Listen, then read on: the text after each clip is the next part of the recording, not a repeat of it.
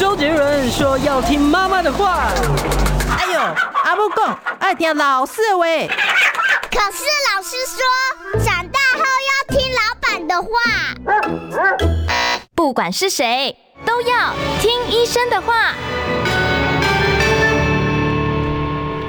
嗨，大家好，欢迎收听今天的《听医生的话》，我是节目主持人李雅媛。今天呢，坐在我身边哦，真的是为大家邀请到一位重量级的名医哦，他是呢，呃，执刀超过二十五年，有将近三千台哦开刀经验的大肠直肠外科的权威，台北医学大学附设医院的副院长魏伯利魏医师到我们节目中来，魏医师好。呃，主持人好，各位听众朋友以及观众朋友，大家好。是，其实我之前因为有跟其他的医生已经聊过了，就是。大呃大肠癌跟直肠癌哦，它的这个发生原因，还有呃有关于这个呃预防的一些事情。我今天主要是要针对治疗的这个部分来请教副院长哦。我先问一下副院长，这个大肠直肠癌怎么分期啊？啊，我们把大肠直肠癌分成四个阶段。当然，第一个前提是它已经变成癌症，所以比较简单的记忆方式是，呃，对肠壁侵犯深度比较浅的一期，哦，对肠壁。侵犯深度比较深的二期，以及附近淋巴结受到移转的三期，那最后就是真的跑到远处器官，包含肝脏啦、肺部啦，或者是主动脉旁边的淋巴结，甚至腹膜腔里面，这样的病人称为第四期。是。那当然，我们刚刚也谈谈到说，除非它变成癌症，那有没有所谓的零期癌这件事情？有，在大肠直肠癌上也有所谓的零期癌，也就是这些呃已经具有癌症变化能力的细胞，它已经产生。但是它还在一定的呃解剖构造当中，它没有侵犯出去，没有接触到血管、淋巴之类的。这是息肉吗？它通常都在息肉的阶段，它一定是在息肉阶段。所以息肉阶段，我们可以把它视为这个原位癌或零期癌吗？呃，这样也不完全恰当，因为呃有些息肉它基本上就还没有癌化。嗯，那是在这个呃息肉的后面过程当中产生了一些癌化现象，然而这些癌化的细胞它还没有穿墙而出，所以这样的情况下有机会只要息肉切除掉就平安。这样的病人我们会把它归类在呃零期癌。哦，所以这个零期癌其实还是要处理的，就是还是要处理，要把这些息肉全部都先切除就是了。是的，啊，这个息肉切了还会再长吧？呃，不，我们不希望在原发处再长，因为那表示有时候是呃拿拿的不够完整。嗯，但是其他地方或许会再长，因为呃肠癌的产生跟呃环境。跟饮食，那甚至跟个人的基因都会有一些些关系。嗯，那所以呃，肠道这么长，它可能在某一个地方长，在其他地方也可以再长。哦，所以原原本的那个点，它再长的机会也许没有那么高。对，但是其他地方因为它的体质的问题，所以它还是会长。是的，这个息肉有好的吗？有没有良性的息肉啊？息肉，我们通常讲息肉，我们都是讲好的。如果是有癌变的这种，我们会把它特别称为所谓的呃恶性息肉。可是不是说肠癌的那个息肉恶性率非常高吗？呃，应该是说息肉存在之后，它的时间越久，或者它的大小越大，呃，它的癌化的风险越高。哦，这样子的问题，对风险的问题是。那另外就要问您一下，就是常我们常讲说这个呃五年存活率，很多癌症病患都在讲五年存活率，为什么是五年呢？很多患者就想说，那我是不是只能活五年了呢？哦，这是一个迷失哦。嗯，我们先把疾病分成两个区块嘛，就是一二三期这种会有治愈的机会的，治愈机会很高的哦，应该这样说。那第四期。不是没有治愈机会，相对少一点。好，所以我们讲五年存活率这件事情，其实绝大部分带含的异常在谈所谓的治愈率的概念。嗯，所以如果从国健署的角度来看事情，五年过后，如果所有的呃检查都告诉我们已经没有癌症存在在呃民众的身上，我们会恭喜他痊愈。那甚至国健署会把这个重大伤病也注销，正式恭喜他痊愈。那以第四期的民众而言，当然他的治愈率比较低。那整体来讲，能够通过五年的机会大概是百分之十上下。嗯，那这百分之十的这些民众当中，有一部分真的得到痊愈，那有一部分可能是与病共存。那如果在前面三者谈的一到三期，绝大部分是呃治愈，少部分的是所谓与病共存。是哦，那如果说哦，今天说我这个重大疾病卡都已经收回来了，你已经痊愈了，那你将来再发生肠癌的机会会比一般人还要高吗？还是说就跟其他人一模一样了？略微高一点点哦，只高一点点，高一点点，对，所以呃可接受。所以呃，我们对于呃肠癌的病人在五年过后，我们还是会请他每年回来做个定期的访视，呃，见见老朋友，嗯，哦，然后聊聊天，要做个大肠镜吗？呃啊呃，肠镜不用常规。嗯，肠镜不需要常规，呃，不用那么密集的做，但是就是记得回来看看，呃，做一些追踪，也也是一件好事。是，那我曾经听人家讲说，你如果得过乳癌啊、卵巢癌啊、子宫内膜癌啊，或者呃这这些癌症，这些妇科的这些癌症，它将来得肠癌的机会会特别高，是真的？在呃内膜癌这个区块，有部分的是显示出是基因相关的问题。哦，是基因的问题，是基因的问题。但是乳癌跟呃卵巢癌这边就比较没有呃直接的相关联性。但是呃在呃尤其是乳癌跟肠癌的民众有个共通的特性，它都是在西化的生活当中所衍生出来的结果。所以呃。因为饮食的比较西化，它比较热量高，嗯，然后我们呃也走向比较运动少的这种生活，再在这些都是比较不健康的生活模式，当然会增加一些风险，但是这两者之间没有绝对的关联性。是，那如果说，比方说我有得过肺癌啊，然后治好了，或者是我有得过呃这个鼻咽癌啊等等，这些其他癌症也会让你的肠癌风险提高吗？不会，不会，不会。哦，所以只有刚才我们讲到那几种是是的，可能有一些相关，但也不是直接相关。对，好，那我大概了解了啊。那肠癌通常我们知道这大肠直肠很长啊，那这个通常都是发生在哪一段在临床上面是比较多的呢？呃，从乙状结肠到上段直肠这边是百分比最高的，这边大概占百分之六十六到六十七，在三分之二了。嗯，那接下来就是升结肠这边也会占掉一大部分的区块。嗯嗯嗯，是。那我们要为一个肠癌的患者拟定一个计划的时候啊，就是治疗计划哦。一旦说确诊是肠癌，那我们要考虑什么样的一些条件跟因素来决定他的到底要用什么方法来治呢？呃，肠癌基本上我们刚才前面讲一二三期我们归成一类，嗯，然后第四期我们把它想成另外一类。那刚刚前面也论述第四期的民众他的治愈率相对比较低，嗯，所以我们会思考怎么样让他的。呃，生活品质，生活品质或者时间尽量可以长，那当然也会追求一些治愈的风呃可能性。嗯，那这些民众基本上因为全身他跑到其他器官，他已经扩散了，扩散，所以在其他地方有的概念之下，药物治疗应该会是整个治疗的首选。那手术治疗相对的角色就会变弱。哦，所以反而不会说在第一关就是用手术再做处理了。对，四期的病人是这样，但反过来，一二三期因为追求的是治愈率高的区块，那其他地方没有什么事情的状况之下，当然原发处就是以手术的方法把它解决掉，这样是最直接的。是，那您讲到这个手术的方法，那现在到底我们我们过去熟知的就是开腹的传统手术嘛？哦，那现在开腹的传统手术还是主流大宗吗？或者是已经有其他微创的啊，其他可以选择的手术方式呢？呃，微创手术应该是现在的主流，我认为呃。随着科技的进步，然后随着教育的推广，那呃有越来越多的同事跟同仁都是以微创手术为主。嗯，那传统手术在现在的观念当中，我个人认为，我只能说我个人认为是呃比较旧俗的概念去思考事情，也就是当病人的肿瘤非常大，嗯，呃真的是呃很小的伤口很难解决，因为总是还是有比较耽搁病情的民众。或者是说，在手术当中有一些不可预期性的状况，例如说他曾经有手术过后，然后粘连的确也在腹腔镜下没办法解决，那这种情况下，我们还是先解决疾病。再去追求后面的这个恢复快的这个呃目标，所以呃就是把这个厘清清楚。那但是总体来说，以现在台湾的内视镜的发展，呃绝大部分的外科医师应该都是非常熟悉微创手术。哎，这微创手术很多人就想了，说你只打几个洞啊？那如果说我这个肿瘤呃五六公分、七八公分，那怎么办呢？他拿得出来吗？然后会不会切不干净这个问题，然后很容易复发呢？呃。会不会复发这件事情，会不会切不干净这件事情，其实，在二零零四年啊、呃，国外的一些陆陆续续呃做的一些研究报告，都告诉我们不会有这件事情的产生，是一定切得干净。嗯，只要没有扩散就切得干净。对，一定切得干净。那所以它的清除率跟传统手术是呃不相上下，但是的确它的恢复绝对的好。哦，因为它就是伤口小嘛。传统手术要开多大呀？通常三十公分应该是要的，这么长啊？三十公分其实数字很大，可是你其实比起来就差不多这样子啊。哦，就是这个这样这样这样差不多三十了，对，这样子差不多三十了。是直的还是横的？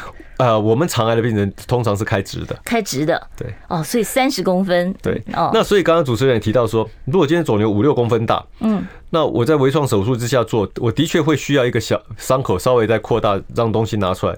那我扩大到五公分左右，可以把呃相关应该移除的组织把它移除掉的话，再怎么算都还是比三十公分小很多嘛。哦，就说所以这个孔也不是说固定，就是说多大就多大，通常要打几个孔呢？呃，每个医生的习惯不太一样，呃，有一些医师甚至只打一个孔。就做，那我个人比较倾向大概在第四四个孔的状况下来执行，嗯，会比较平顺。那少部分情况之下也有打五个洞以上的病人的的情况，但是呃，过去也被呃前辈们质疑过说，那你打这么多个洞加起来不是一样？呃，其实打五个一个公分。打五个一公分的伤口跟一个五公分的伤口比起来是不一样的。那为什么要打这么多洞？我就想问一下了。那你有那么多的器械要同时伸进去吗？是的，因为呃，我们在这些洞里面，第一个一定有镜头进去，就等于是我们的眼睛嘛。嗯。那呃，通常医生两只手来做事，那再加上一个助手的协助，所以差不多四个洞甚至五个洞来执行一台手术是还算适切的。那这个每个洞有多大呢？呃，零点五到一公分左右。这么小啊？对。哦，是。那但这个洞会不会有伤口感染的这个风险呢？因为它毕竟要伸到腹腔很深入的地方嘛。呃，以大肠癌的这个手术，在呃手术伤口的这个清洁度分类上，是归在第二类，叫做清洁染污性的伤口，也就是过程当中可能会有部分的肠道的东西可能会有机会暴露出来。那这样子的感染率大概在百分之十左右，每一百个有发生十个伤口感染的机会。那那那如果传传统手术高不高？哎，传统手术其实是一样的。哦，就是就就就这个手就这个手术本身，它它的感染率应该是差不多的，它不会因为大的伤口或小的伤口而有所差别，因为毕竟都是面对肠子的手术。是，但是恢复上来讲，因为伤口大，嗯，那呃。呃，这个伤口日后产生所谓的切口疝气，或者是在手术当中，因为手必须伸进到腹腔里面去，日后产生粘连的比率，这个是在统计上看到，的确传统手术是比较逊色的。哦，所以就是传统手术它粘连的这个风险特别的大，微创手术在粘连这一块是可以改善很多很多。是的。好，那我待会儿呢会在三十八分的时候啊，开放十分钟的电话给听众朋友呢来提问。呃，我们今天为大家邀请到的是哦，大肠直肠癌方面的权威魏伯利魏医师，待会儿我们再继续聊手术的治疗问题。我关心国事、家事、天下事，但更关心健康事。我是赵少康。推荐每天中午十二点在中广流行网新闻网联播的《听医生的话》，我们邀请到的都是国内数一数二的医疗权威，给你一个小时满满的医疗资讯，让你健康一把抓。除了收听以外，还要到 YouTube 频道上订阅 I Care 爱健康，按赞、订阅、开启小铃铛，爱健康三支箭，一件不能少。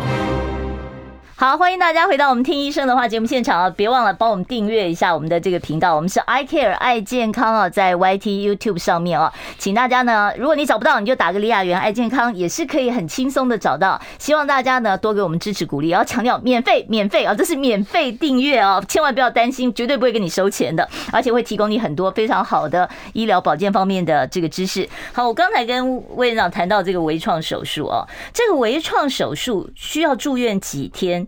然后才能够康复呢？呃，微创手术当然会促进病人的一个恢复，然后我们会鼓励病人提早下床。那出院的这件事情会牵涉到两个因素，一个是病人本身的恢复，以及家属的需求的心理安全感。那当然也有心理安全感 要考虑到，要要要考虑到要考虑到。然后再来就是呃，医生每个医生的个性，他的呃比较保守与否之类的问题。那呃，我个人我个人而言，从过去开完刀可能会让病人住到呃十天，然后后来慢慢说到一个礼拜，现在大概到四天。到五天，所以呃，随着呃我们对于科技的应运用，然后我们对于手术的安全性的呃信心不断的提升之后，我们让民众可以更快的经口进食，然后可以看到他有一些正常的排便之后，我们就可以让病人呃出院回家，在家休养。那所以呃，基本上透过这样子的方式，可以让呃病人或者家属得到最好的一些一些服务，然后他们的。呃，社会上的一个冲击或者家庭上的冲击也可以降到最低。是，我要问一下副院长啊，像有很多这个是复发的病人，他可能早年的时候哦，癌症哦，他已经是透过传统手术切除过，然后现在呢又复发了。那复发的这个患者，他还可以使用腹腔镜的手术来做第二次的这个治疗吗？或者是说要担心说他有没有粘连的问题呢？呃，粘连的问题，平心而论，现在以科技来说，没有办法在手术之前就精确的了解到底有没有这件事。不过以我个人的呃哲理认为是。我们可以为每一个病人做适当的尝试。如果呃里面的粘连状况，前面的医生处理的非常好，个个人体质非常好，没有什么粘连问题，我们就有机会腹腔镜再把该做的手术完成。嗯，那假若呃粘连真的很厉害，这个时候因为是复发，我们又要帮他做手术，我们希望是把疾病弄干净。这件事情的基础之下，我们没有所谓的面子问题，该再把它转换成传统手术去把事情做好。我想这也是适切的一个选项。是，如果如果说像很多。妇女她比较大的这个开过腹部手术，可能是剖腹产。剖腹产会造成粘连吗？会造成肠肠子这个附近的粘连吗？多多少少会。嗯，多多少少会，但是绝大部分的剖腹产后的呃妇女在接受呃相关的手术，应该都没有太大问题。因为我们临床上呃有许多的呃女性民众，她在年轻的时候呃生生产的过程是剖腹产，那呃我们在进行腹腔镜的手术也都能够顺利完成。是，那除了这个，在做完了这个微创手术之后，还需不需要再做？像乳癌的话，你可能还要做很很长一段时间的化疗啊。那我不晓得说，像肠癌的话，是不是还需要再做一个预？预防复发的放疗啊，或者是化疗呢？呃，放疗这件事情跟手术基本上都是属于比较局部性的处理，嗯，所以呃，它的对象通常是在直肠癌的病人身上。然而，在直肠癌的这个特殊族群上，我们会是在手术前就先做放射治疗，我们比较少在手术后再做补充。那手术前做的目的是为什么？是为了要把它缩小一点吗？对，这个是为了让它缩小，然后让它有机会可以做更多的直肠的保留跟肛门保留的机会，也提高整个治呃局部的这个治愈率。那呃，另外的部分大肠的部分，基本上呃，刚才提到化学治疗这件事情要看病情，呃，一二期。呃，应该这样讲，一期基本上没有什么危险，所以一期的病人开完刀，百分之九十几就痊愈了。那二期的病人可能在少数条件之下，他所谓的风险因子比较高的，或许会考虑做药物治疗。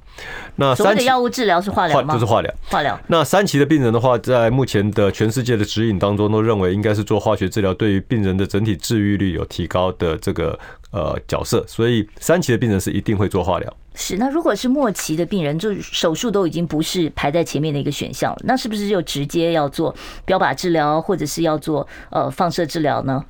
呃，在比较晚期的病人身上，我比较不用末期啊，因为末期除非是给人家那种绝望感。对对对，我们谈四期或者是比较晚期，但是我们不谈末期。那呃，在放射治疗的角色就是，除非解决疼痛，嗯，那真正的是化学治疗去治疗呃全身的疾病，那期待有机会把它转换成能够手术的条件，或者是延续他的生命。那这当中一定是化学治疗搭配标靶治疗。也就是所谓的生物制剂。哎，什么什么叫做生物制剂？我不太了解，是不是这个大家讲的说标靶治疗，然后都想到第一个就是贵桑桑，然后不知道有没有用哦？那这个什么叫做生物制剂？它跟标靶治疗的这个关联性是什么呢？呃，其实其实呃，标靶治疗为了去区别传统化学治疗的呃杀毒杀癌症的这个这个癌细胞的这个杀伤力，对，因为化学治疗是对。呃，DNA 这种所谓的分裂物质，呃，这个遗传物质的的分裂的过程当中做一些阻断。那标靶治疗，也就是现在我们俗称我们会用所谓的生物制剂这样的想法的时候，它是去标的癌症组织上面的一些特殊分子，然后去攻击它，就是打得更准，就是什哪个坏东西我先打你，就是很精准的瞄准你，比较精准的去瞄准这个事情。但是在整个治疗过程当中，通常是化疗跟标靶治疗会合并使用。嗯，让成效来得更好，很少去谈呃标靶治疗绝对优于化学治疗。哦，所以标靶治疗我也必须要把它视成一个是辅助的工具就是了。呃，共同合作哦，共同合作哦，所以它跟化疗是同时要进行的，同时要进行，那不就变成了又大面积又要精准？那不是这个旁边的组织伤害很大吗？但是但是就会追求更大的一个治疗成效。哦，是，那这个通常我们就乳癌的患者最苦恼就是做了化疗以后就掉头发。那那像肠癌的化疗会吗？肠癌的病人，呃，肠癌的这个药基本上，呃，掉头发的比率。比较少，嗯，而且少很多。那会有什么样的副作用呢？呃，我们比较常见的副作用是手足症候群，就是手脚的末梢神经受到一些影响之后，会有一些麻的情况。那这个是长期的吗？还是说它会改善，但是不会完全？完全修没有办法完全修复，它它一定会留下一点点的后遗症，但是在日常生活当中造成呃严重影响的比例不高。嗯，呃，例如说扣扣子应该是可以做得到，那穿鞋子不会掉，呃，这种事情呃，在这个治疗上比较不会发生。哦，是就是维系的动作会稍微可能受到一点影响，对，受受到一些影响哦。那什么这个像这个微创手术，健保有几副吗？呃，微创手术在呃腹腔镜的部分，呃，健保都有给付了，绝大部分都给付了，就绝大部分都给付。那达文西，达文西就只有在直肠癌的部分有有给付。哦，就是有部分的补助。对，就是呃。允许民众去只做呃差额费用的的补贴，那在腹腔镜原本的区块还是应该要呃健保会去给付它。好，那到底什么时候要用腹腔镜，什么时候要用达文西？呃，我待会儿呢再来跟这个副院长请教。我们今天现场为大家邀请到的台北医学大学附设医院的副院长啊，也是大肠直癌、直肠癌方面的权威魏伯利魏医师，在我们节目现场。待会儿三十八分之后，如果呢你有相关的问题，欢迎你打电话到我们的现场来。我关心国事家事。天下事，但更关心健康事。我是赵少康，推荐每天中午十二点在中广流行网、新闻网联播的《听医生的话》。我们邀请到的都是国内数一数二的医疗权威，给你一个小时满满的医疗资讯，让你健康一把抓。除了收听以外，还要到 YouTube 频道上订阅 “I Care 爱健康”，按赞、订阅、开启小铃铛，爱健康三支箭，一件不能少。好，刚才呢有听众朋友在 YouTube 上面留言问，他说经常胀气或放屁哦，算不算是肠癌的一个前期症状之一？其实我有听人家讲说，哎，放连环屁你要小心，你可能肠癌，有这有这个有这个风险吗？不认为耶，说实在不认为这这样的想法。那呃，的确我们过去在呃很久年很很久以前曾经看过一则报道，那我我觉得有一点点哗众取宠了，所以呃排气这件事情就生活当中。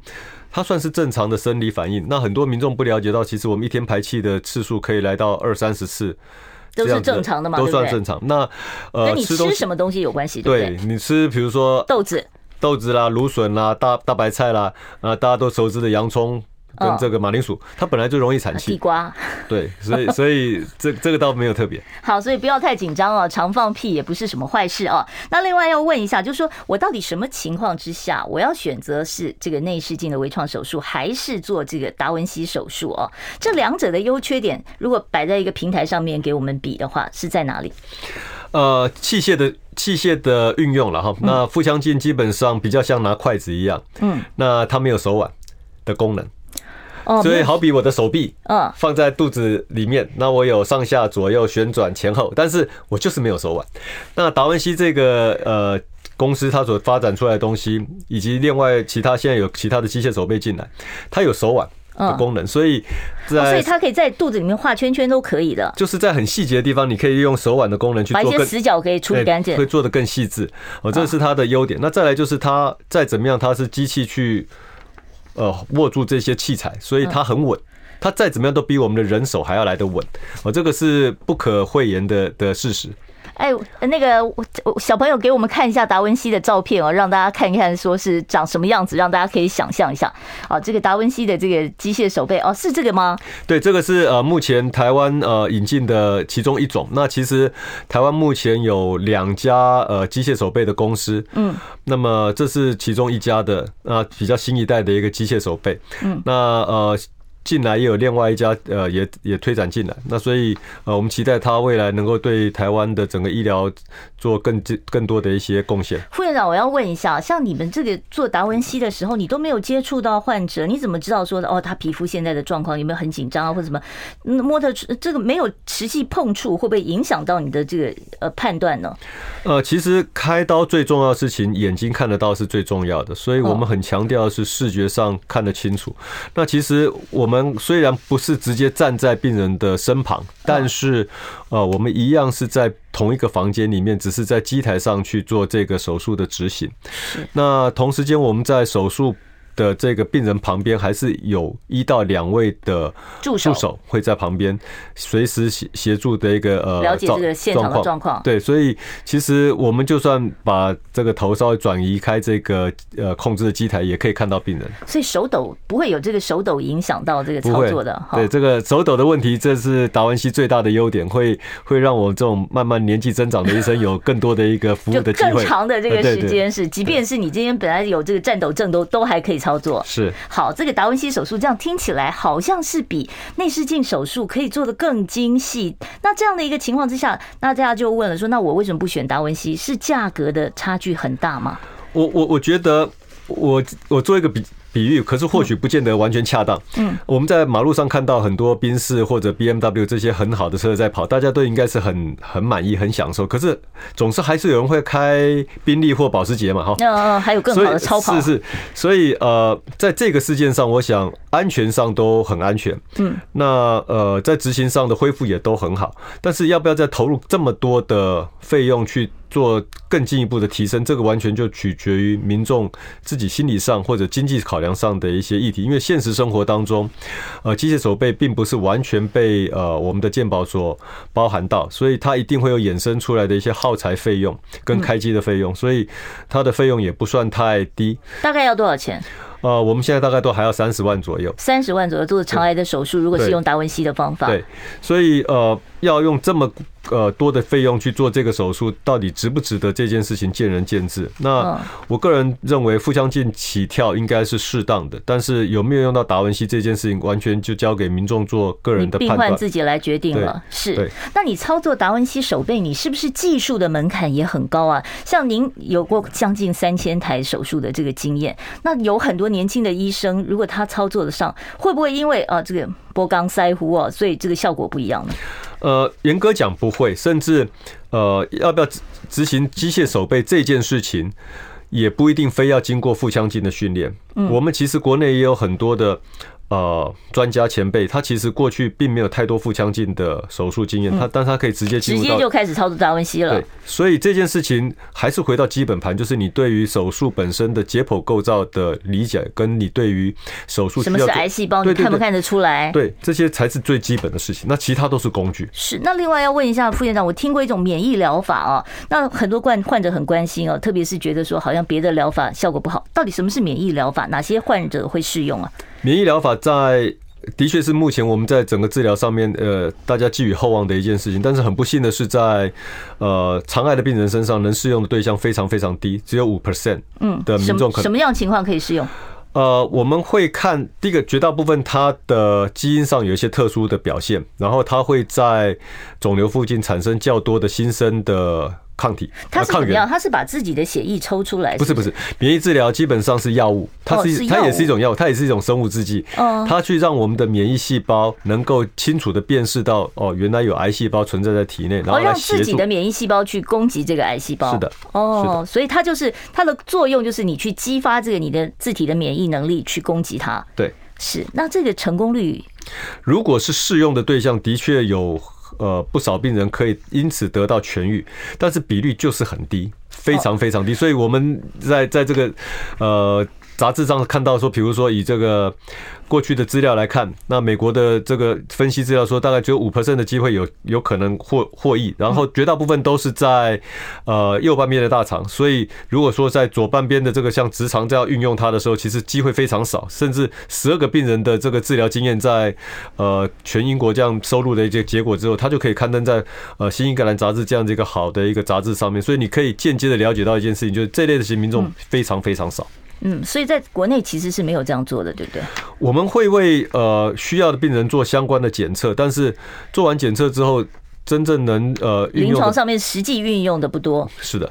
好，所以这个目前来讲，可能对大家来讲还是比较遥远的一个想法了啊。好，我们稍后呢即将要开放现场的扣音专线，如果你有任何有关于呃大肠直肠癌方面的问题啊，或者是大肠直肠外科呃可以为你解决的，像是痔疮也是这个治疗范围里面啊，你有相关的问题都欢迎你拨电话到零二二五零九九九三三零二二五零九九九三三。我们请到的是北医的副院长魏博利医师。我关心国事家事天下事，但更关心健康氏，我是赵少康，推荐每天中午十二点在中广流行网、新闻网联播的《听医生的话》。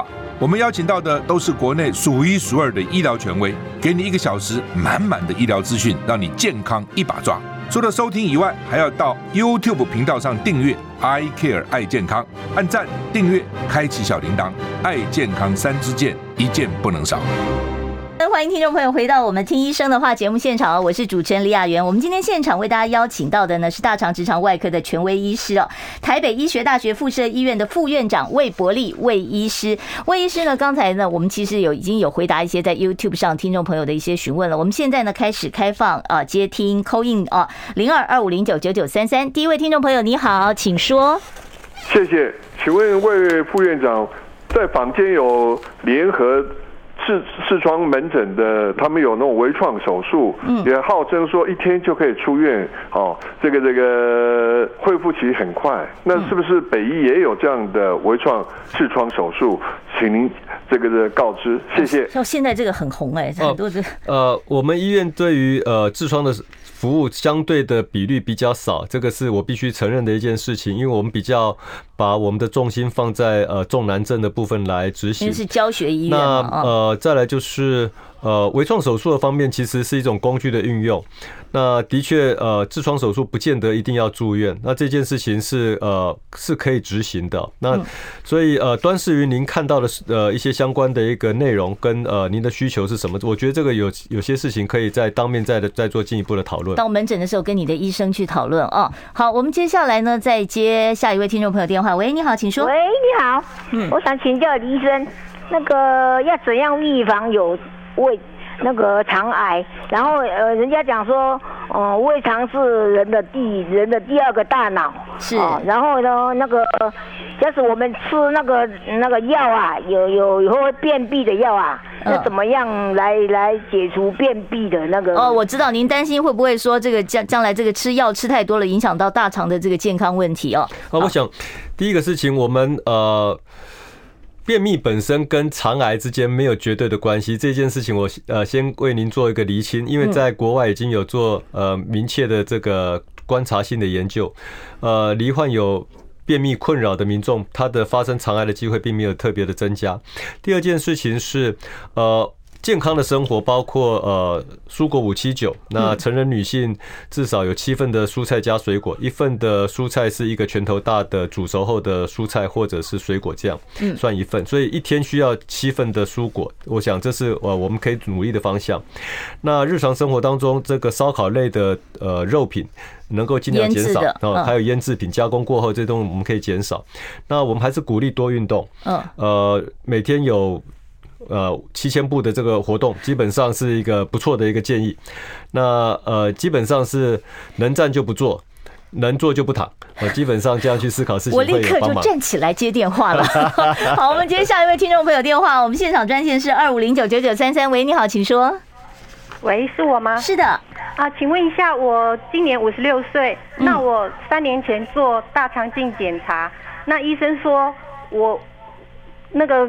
刚门口进去就穿不过去了，那那就他他就没有再帮我做，他说怕把我的肠子穿破。那请问，那我这样子怎么？以后怎么做大肠镜，或是有什么发其他的方法？是，呃，或许您过去在呃生活当中有其他的手术或其他的因素间接造成这个，这不会是痔疮造成的吗？痔疮不会造成这个事情，一定是其他的事情。嗯、那嗯呃，我的建议有两个，第一个是你或许可以考虑换一个医生看看，因为医生没有绝对的优劣，但是医生跟民众之间的缘分或许会不太一样，换个手气或许会不一样，这是第一个想第一个想法，试试看。那如果第二位医师做。的确，在您的结构上有一些困难。那我们现在有所谓的呃 X 光摄影、背剂摄影这种，它本来也是被呃国建署所认可的另外一个呃肠癌筛检的检查方式哦，所以这个部分您可以做思考。呃，就是就是把把肠子里面打气是吧？打气跟一点点背剂灌进去，然后在不在显影的这个情况下，就可以看清楚。好，我们再接下一位听众朋友电话。你好，请说。主持人，副院长好。是。我六十八岁哦，我有一边疝气做过传统手术，在六年前，现在还有一边在等着要做，你知道？我现在不晓得要要做腹腔镜还是要做传统手术。当初医生建议我做传统手术，他说疝气是一般的。小 case 有没有？做传统手术缝合就好了。所以哦，好，这个疝气疝气的部分呃是这样哦，呃，传统手术把那个比较薄弱的肌肉把它。呃，补强起来，这是呃基本盘，但是现在的观念上都会用一个人工腹膜去做加强。那人工腹膜的放置可以从呃这个疝气的前面，也就是从腹壁直接外面做补强，也可以从呃腹腔里面去做补强，都可以。那呃学理上认为，好像啤酒桶有一个洞。呃，酒会漏出来的概念，你如果软木塞从外面塞的效果，可能会没有像从里面塞那么好，所以这是另外医生会建议你思考说，要不要考虑用呃微创腹腔镜的方式，从肌肉的内侧去把它补强起来的一个思维。哦，所以就是说，呃，如果从内侧补，效果会更好就是了。对，好，我们再接下一位听众朋友电话，你好，请说。呃，您好，嗯，请教一下，呃，家人每三年做大肠镜检查，那每次呢就是有差不多三四颗的息肉，医生呢当然就当场就把它剪除了。那现在心里就会有一个阴影，说现在是一年半了，那是不是又要再去做大肠镜？哦，是，就是我我们。前面刚才在讲，我们并不会鼓励呃要很常规密集的去做大肠镜这样的检查。那呃虽然您过去每次呃家人每次做都有一些息肉存在，但是呃我们会期期待您跟呃医生做更好的沟通，去了解第一个这个息肉本身的大小、位置跟它的病理上的一个特性。三颗以上算多了嘛？三颗以上端三颗以上算多，可是三颗的多如果都是那种零点二很小的，甚至有一部分是线性息肉，这呃是增生性息肉，其实。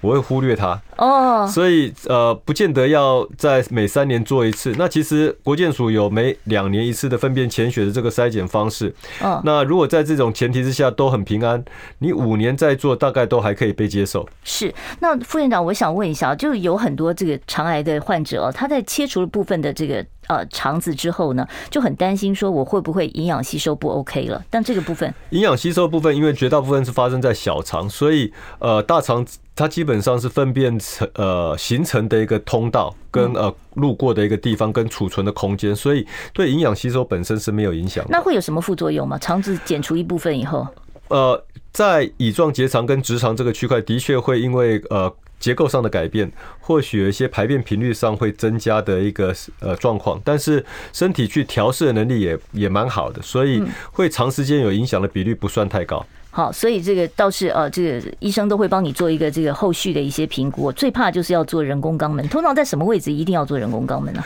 人工肛门通常是指影响到呃肛门的括约肌，那这种情况下，为了要拿干净，呃，才才会需要做的一个事情。是哦，有人在问说，说我五年去检查一次。是呃，基本上是这样。我我刚才我刚才特别强调，嗯，呃，每两年一次的粪便潜血检查，如果都平安的话，五年做应该算是可可接受的一个选项。那如果在美国，他认为一个。完整的大肠镜，而且很干净，十年再做一次就可以。